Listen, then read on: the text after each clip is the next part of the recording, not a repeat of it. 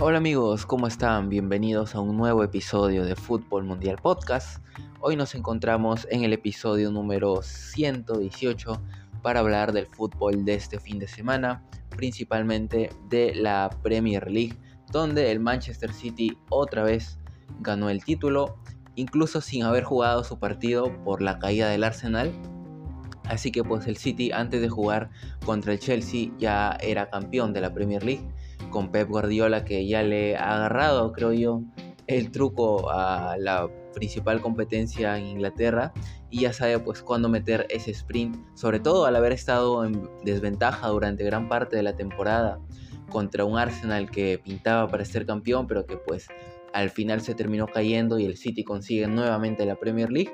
Y por otro lado vamos a repasar también la Bundesliga, donde el Borussia Dortmund, tras la caída del Bayern y su victoria, se ha quedado nada más a un partido para convertirse en el nuevo campeón del fútbol alemán después de 10 temporadas consecutivas teniendo al Bayern de Múnich ganando la Bundesliga, o sea, 10 años con el Bayern coronándose campeón desde la temporada 2012 a 2013, que ganó la Bundesliga y ya no la volvió a soltar, pero justamente en la 2011 a 2012 el equipo que había sido campeón antes de que el Bayern agarre esta racha había sido justamente el Borussia Dortmund y probablemente el Borussia Dortmund pueda ser el equipo que nuevamente logre eh, ganar la Bundesliga y cortar toda esta racha del Bayern de Múnich que ya 10 temporadas consecutivas ganando la Bundesliga. Es bastante, es el primer equipo de hecho de las 5 grandes ligas europeas que ha logrado pues este récord histórico que podría romperse pues por esta temporada tan irregular que ha tenido, sumando también los problemas eh, directivos en el cuadro alemán.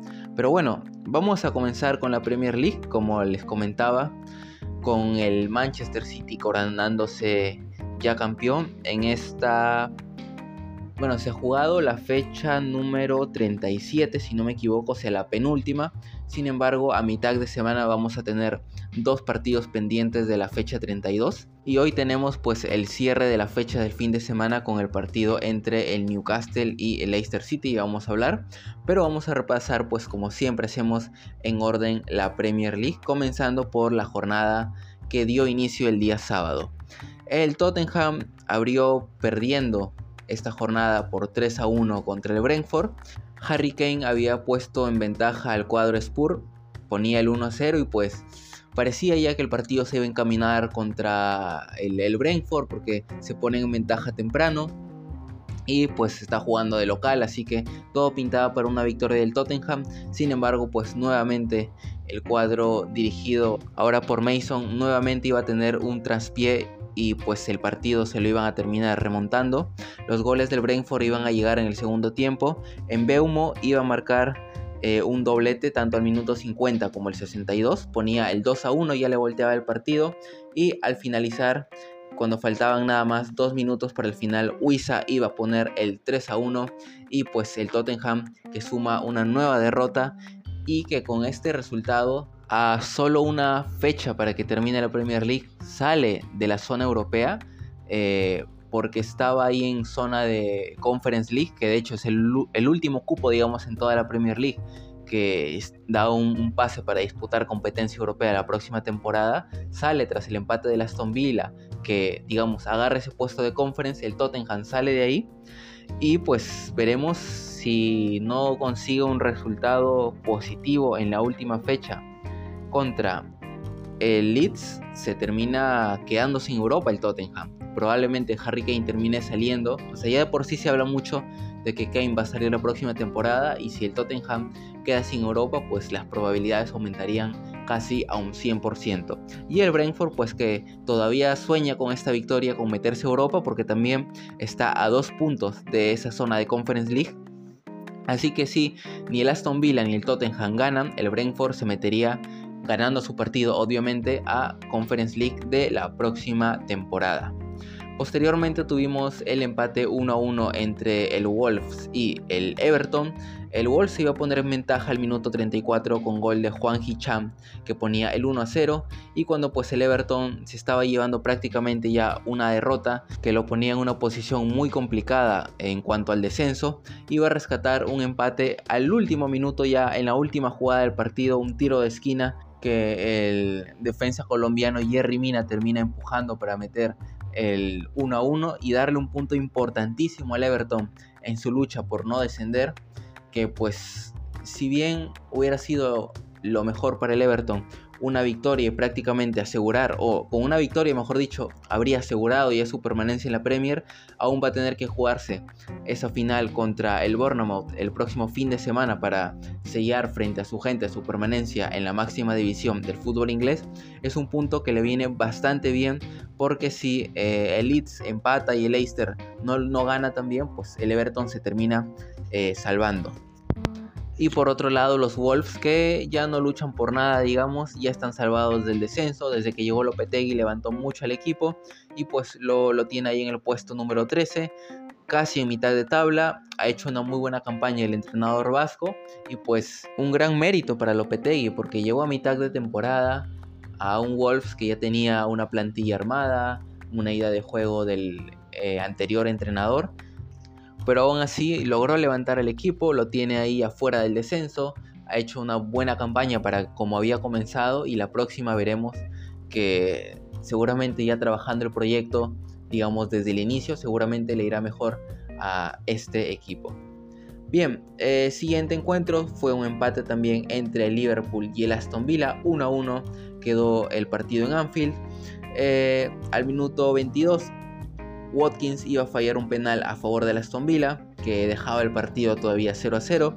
Sin embargo, al minuto 27 Ramsey iba a poner el 1 a 0 a favor del Aston Villa. Y cuando parecía que el cuadro de Unai Emery, otro entrenador español, sí iba a llevar los tres puntos y pues estaba ahí ya en zona de Europa League, el Liverpool iba a rescatar un empate al minuto 89, gol de Roberto Firmino que está disputando su última temporada y probablemente este haya sido uno de sus últimos o su último gol en el Liverpool teniendo en cuenta que al cuadro de Jürgen Klopp nada más le queda un partido por disputar.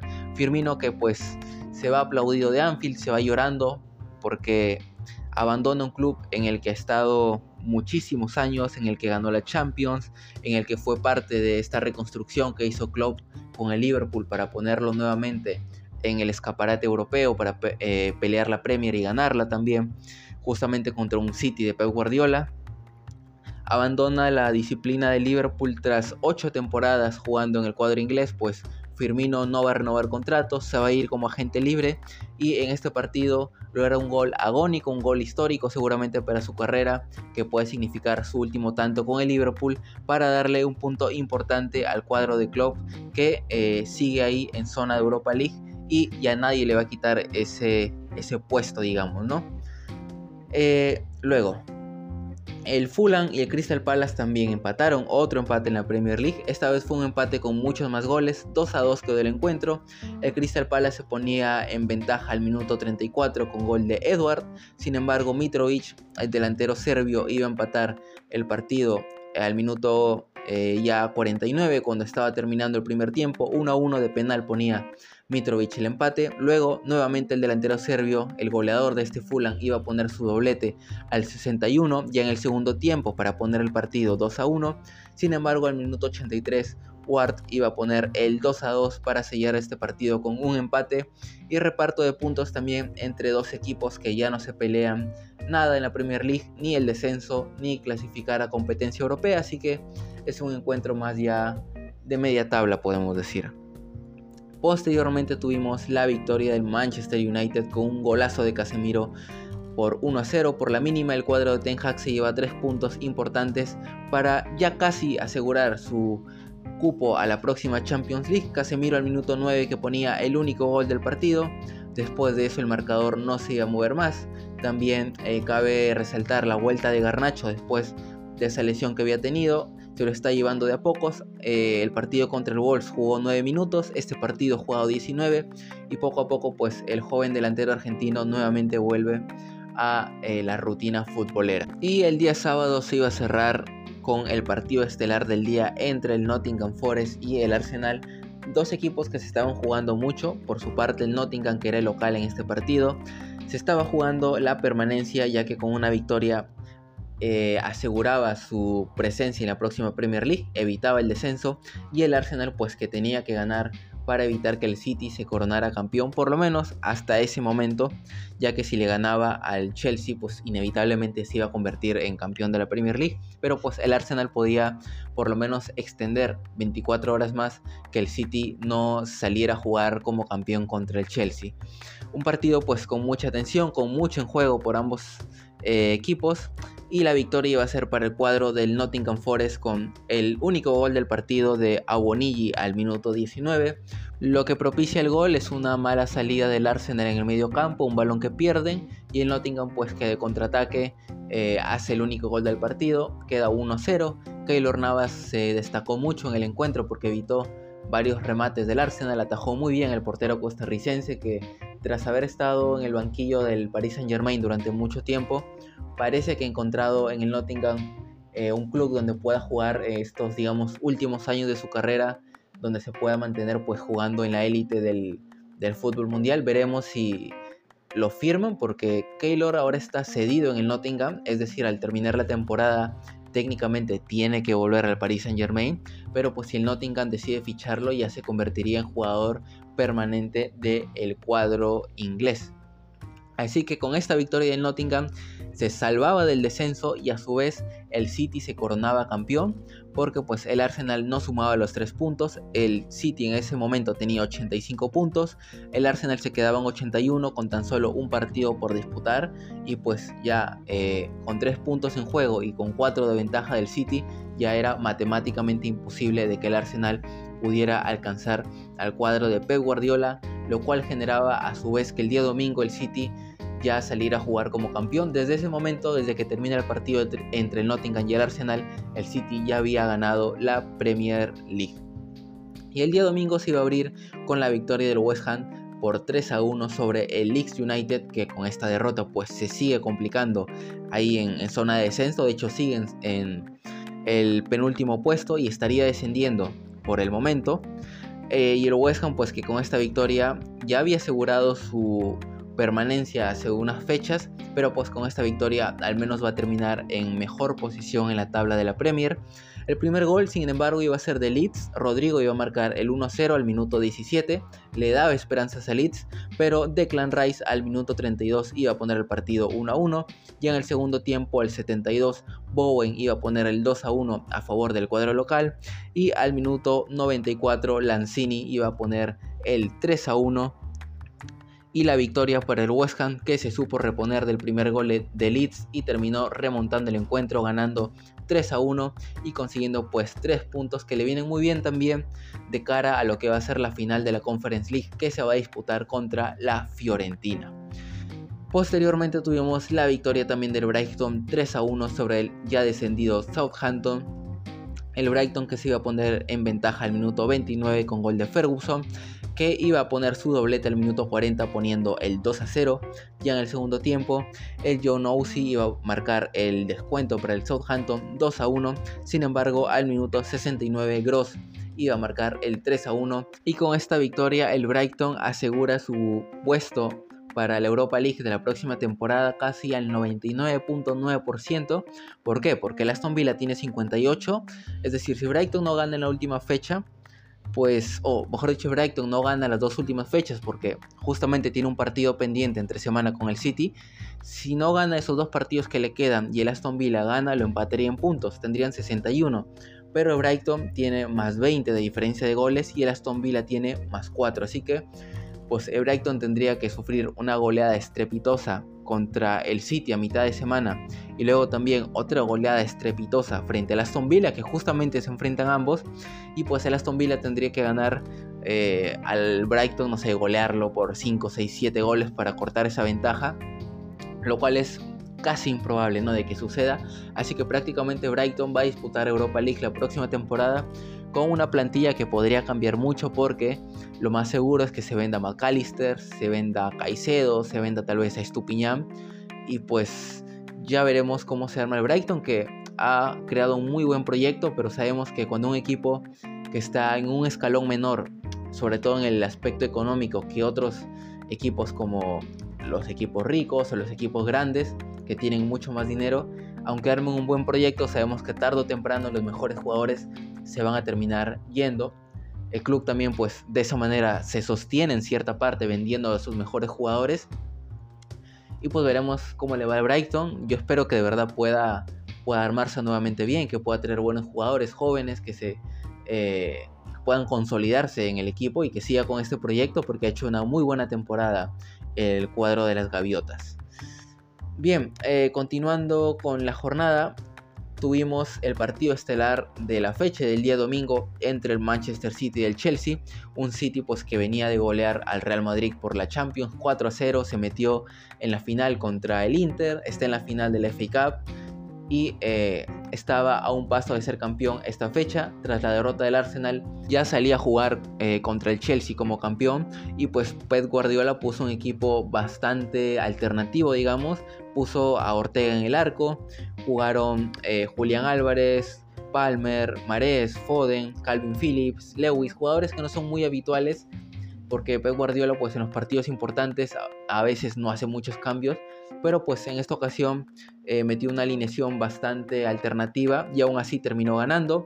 Jugaron muy bien, de hecho los primeros minutos el City con los suplentes le estaba metiendo un baile al Chelsea, que pues lo mejor que le puede pasar es que se termine la temporada, eh, que Lampard deje el cargo obviamente porque está como DT provisional y que llegue Pochettino y que empiece un nuevo proyecto desde cero porque el Chelsea ni siquiera va a disputar competencia europea la próxima temporada, no ha alcanzado ni siquiera un cupo para, eh, para Conference League, así que el Chelsea pues va a tener que empezar su proyecto desde cero, todos los fichajes eh, Pochettino va a tener que manejarlos que pues pensar más en el aspecto deportivo que en malgastar nada más el dinero como lo han hecho en este último mercado de pases Así que veremos cómo vuelve el Chelsea la próxima temporada y por su parte el City, pues que con esta victoria consigue el primer título objetivo, que es la Premier League, el que estaba más cercano en el tiempo, y que podría conseguir el triplete con Pep Guardiola nuevamente desde que Pep había conseguido el, sextete con el Barça, o sea, ganar un triplete para ganar el sextete. No lo había podido hacer ni siquiera con el Bayern eh, con el City le estaba costando ganar la Champions, aún no la gana, pero nuevamente se pone a un paso, había perdido ya la final justamente contra el Chelsea de Tuchel hace un par de años, pero ahora pues tiene una nueva oportunidad, se ve a un City mucho más maduro, con jugadores que tras haber sufrido tantas derrotas, tantas decepciones en las fases finales, finalmente pues parece que han alcanzado ese nivel de madurez a nivel no solo futbolístico, sino a nivel mental y creo que una clara muestra de ello es contra el Real Madrid, que salieron a, machacarlos desde el primer minuto.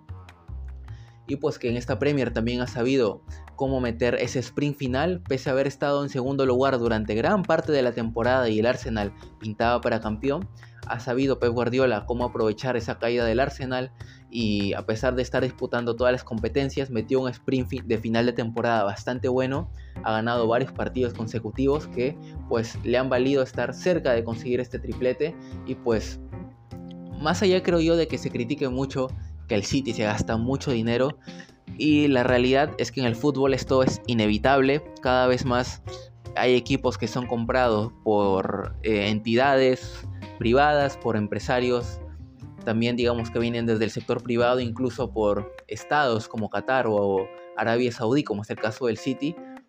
Pero si hay algo que hay que rescatarle al City dentro de toda esta polémica de que hay equipos que tienen más dinero que otros para gastar, es que el City ha trabajado en un proyecto.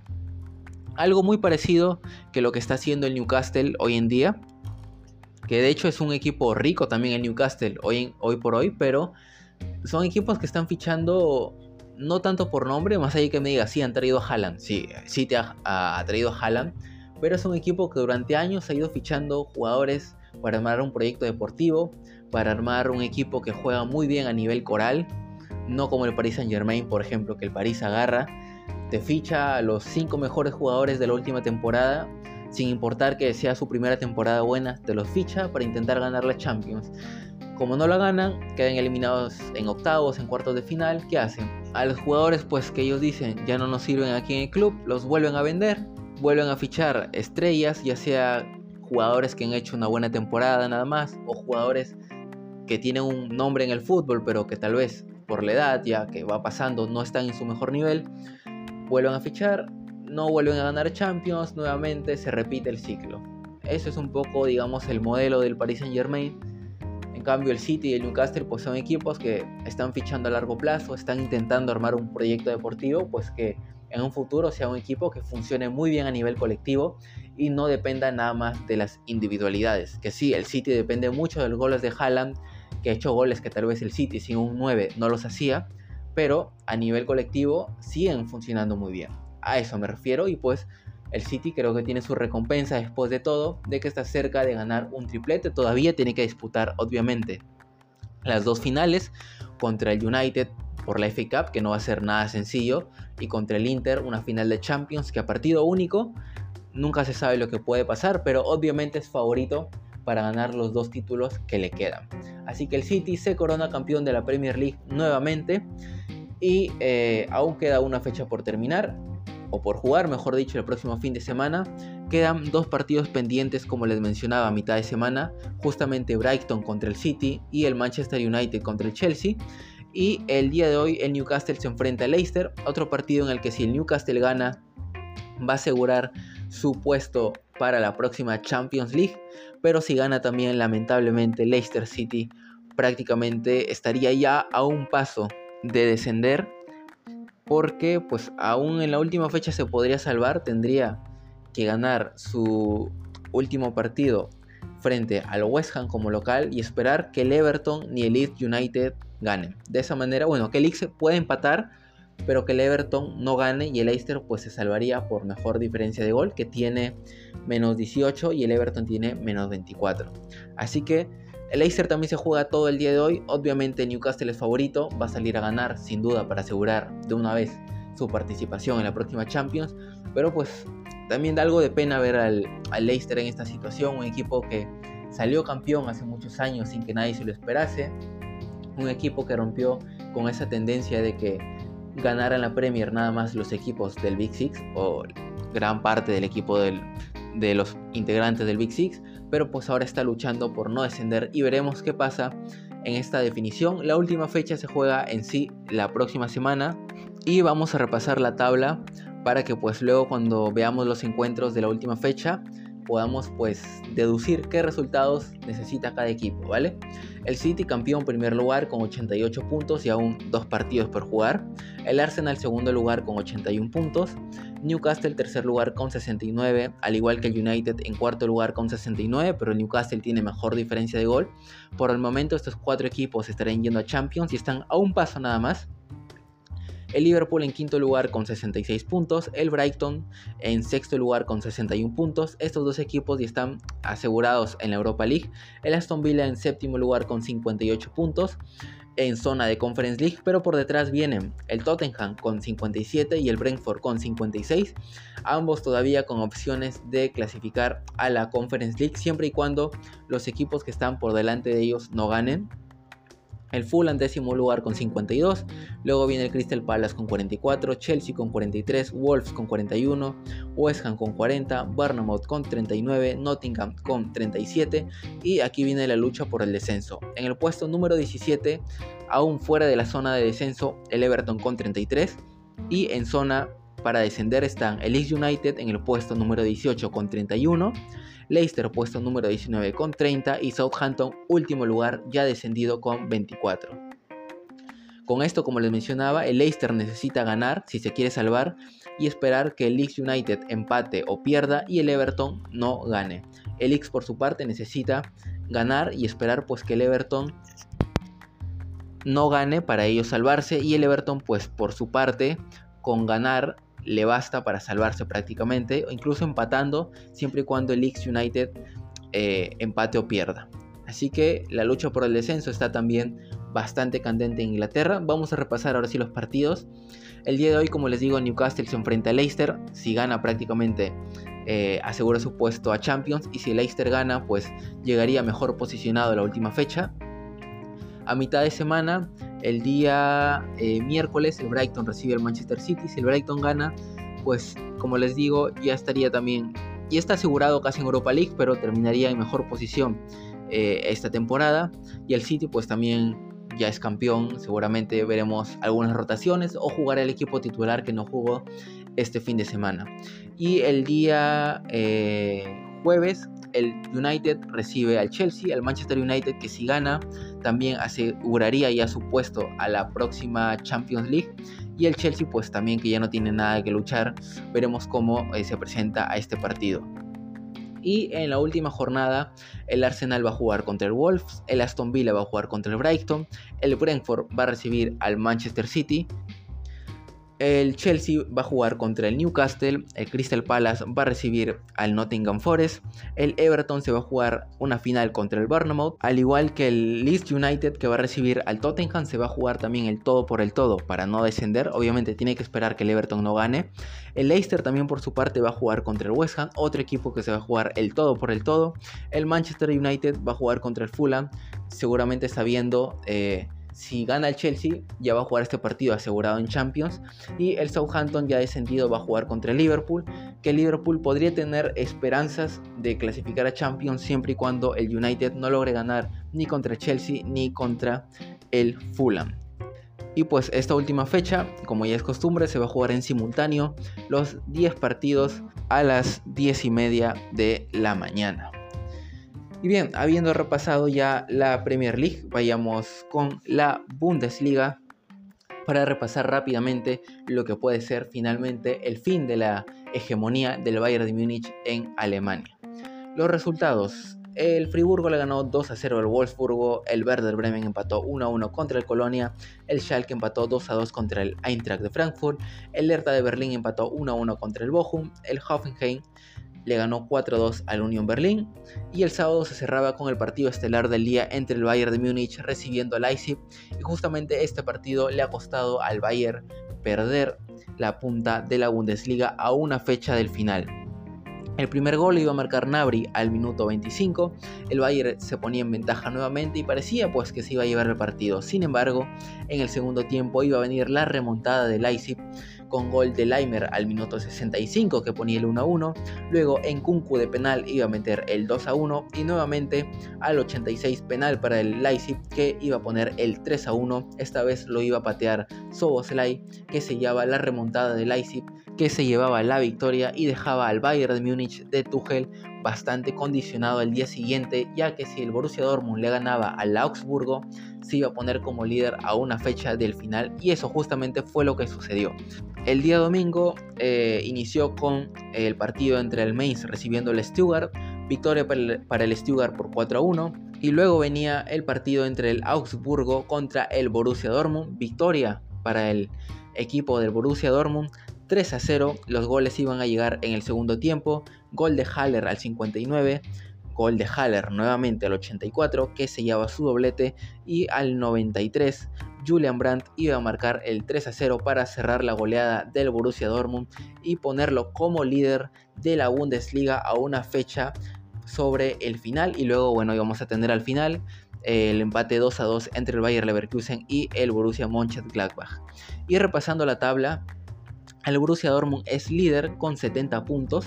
El Bayern de Múnich está en segundo lugar con 68 puntos. O sea, el Bayern tiene que ganar sí o sí y esperar que el Borussia Dortmund pierda o empate. ¿Por qué empate? Si empatan, eh, el Borussia Dortmund y el Bayern gana, ambos tendrían 71. Pero la diferencia del gol del Bayern es de más 53. Mientras que la del Borussia Dortmund es más 39. Así que eh, sería muy difícil de que el Borussia pudiera eh, remontar esa diferencia de goles, de hecho porque empatando no lo podría hacer.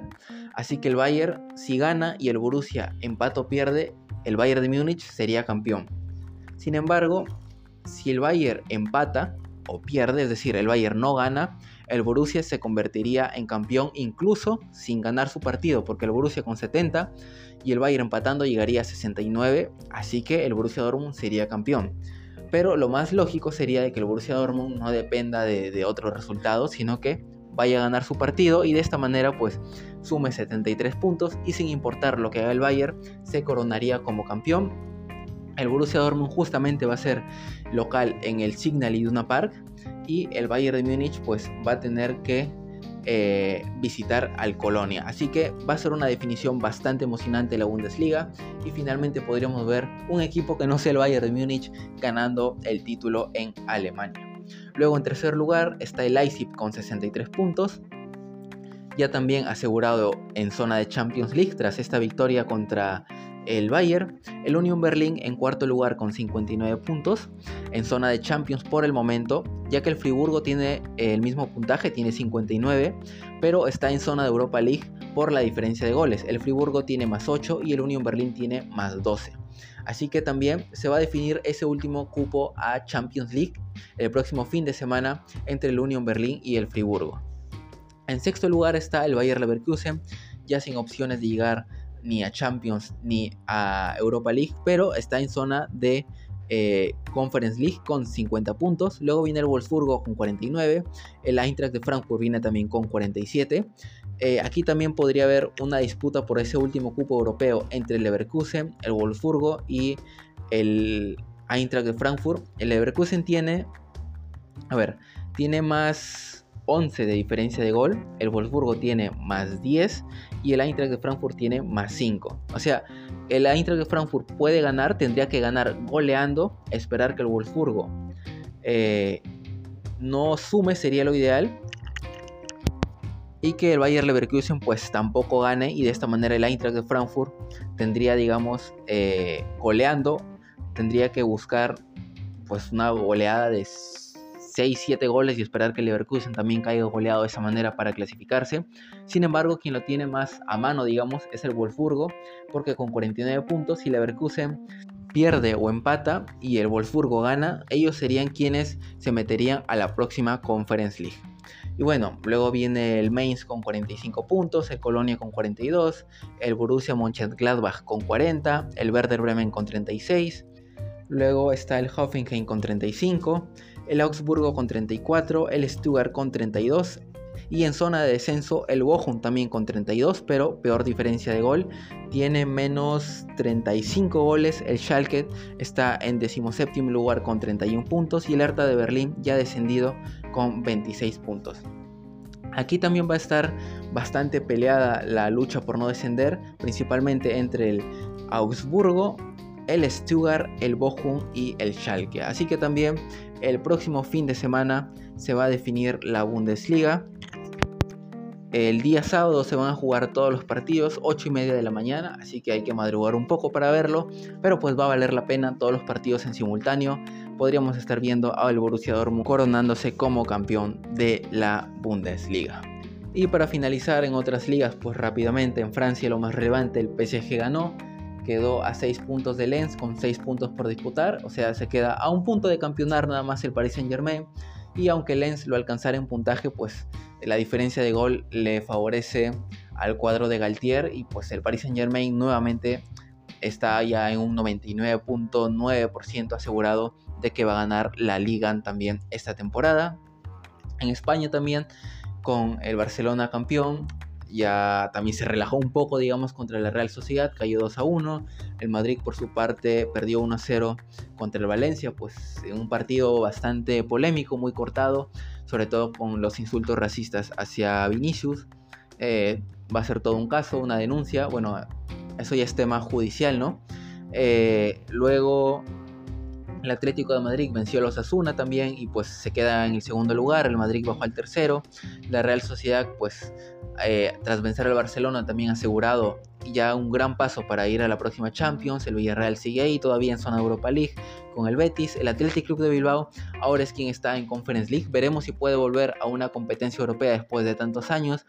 Y en el descenso pues todavía eh, quedan tres fechas por disputar en la Liga Española, así que no está nada cerrado en el descenso van a estar peleando ahí hasta el último. Eh, el Cádiz, incluso me atrevería a decir que con 9 puntos por disputar. Eh, 9 puntos. Incluso hasta el Valencia todavía no está salvado. Ha sumado un, gran paso, obviamente, para salvarse, pero sigue ahí con 40 puntos. Luego viene el Almería con 39. Celta, que parecía que no iba a estar sufriendo tanto, ha bajado bastante tras las derrotas. Tiene 39 también. Cádiz 38, Getafe 35 y en zona de descenso Valladolid con 35, Español con 34 y el Elche ya descendido con 20, o sea, la lucha por el descenso en España también va a estar muy interesante. Y en Italia pues el Inter venció 3 a 1 al Napoli en el partido de la jornada, el Napoli ya campeón. Eh, la Juventus está en segundo lugar. Veremos cuántos son los puntos que le quitan a la Juventus. Recordemos que le devolvieron los 15, pero se habla mucho de que la sanción va a ser sí o sí quitarle puntos, ya no 15, pero pues la Juventus tiene que estar atenta porque dependiendo de esa cantidad de puntos podría incluso salir de eh, zona Champions. Le saca 5 puntos al Milan, pero si le quitaran, no sé, 6, 7 puntos saldría de esa zona Champions la Juventus. Así que en las tres fechas que le quedan también a la Juventus pues tendría que sumar la mayor cantidad de puntos posibles para no sufrir. La Lazio sigue en zona Champions, al igual que el Inter, luego el Milan en zona Europa League, el Atalanta en zona de Conference League, pero el día de hoy tenemos los dos partidos finales de esta jornada, que son Roma Salernitana y Empoli contra Juventus. Y en el descenso la Sandoria pues está ya prácticamente, o no, prácticamente no, ya está descendida. Luego viene el Cremonese con por ahí todavía unas esperanzas de salvarse en el puesto número 19. El Verona que es quien tiene las posibilidades más reales de poder luchar hasta la última fecha. Y todavía ahí en esa zona roja están peleando la Salernitana, el Leche y el Especia, fuera de zona de descenso, pero muy cerca de la misma. Y bien amigos, esto ha sido todo por el episodio del día de hoy.